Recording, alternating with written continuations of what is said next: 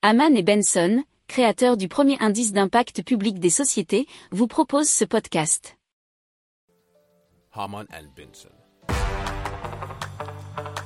Le journal des stratèges.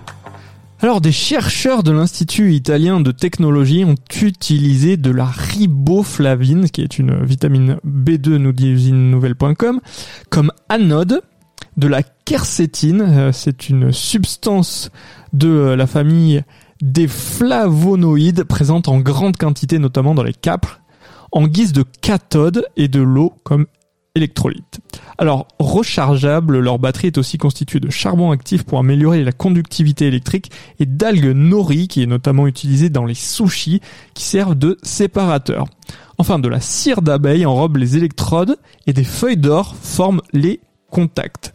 Alors, la recherche est détaillée euh, dans la revue Advanced Materials si vous voulez en savoir plus. Alors le prototype fonctionne à 0,65 volts, une tension qui est suffisamment faible pour ne pas poser de problème lorsqu'il est absorbé par l'homme. Il peut délivrer 48 microampères pendant 12 minutes ou une intensité inférieure pendant plus d'une heure.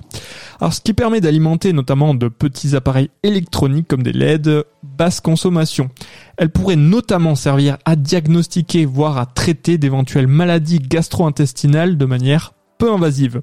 Les scientifiques pensent aussi à une autre eh bien, application, notamment euh, dans le domaine de la sécurité alimentaire, puisqu'elle pourrait remplacer les piles classiques dans les jouets pour enfants.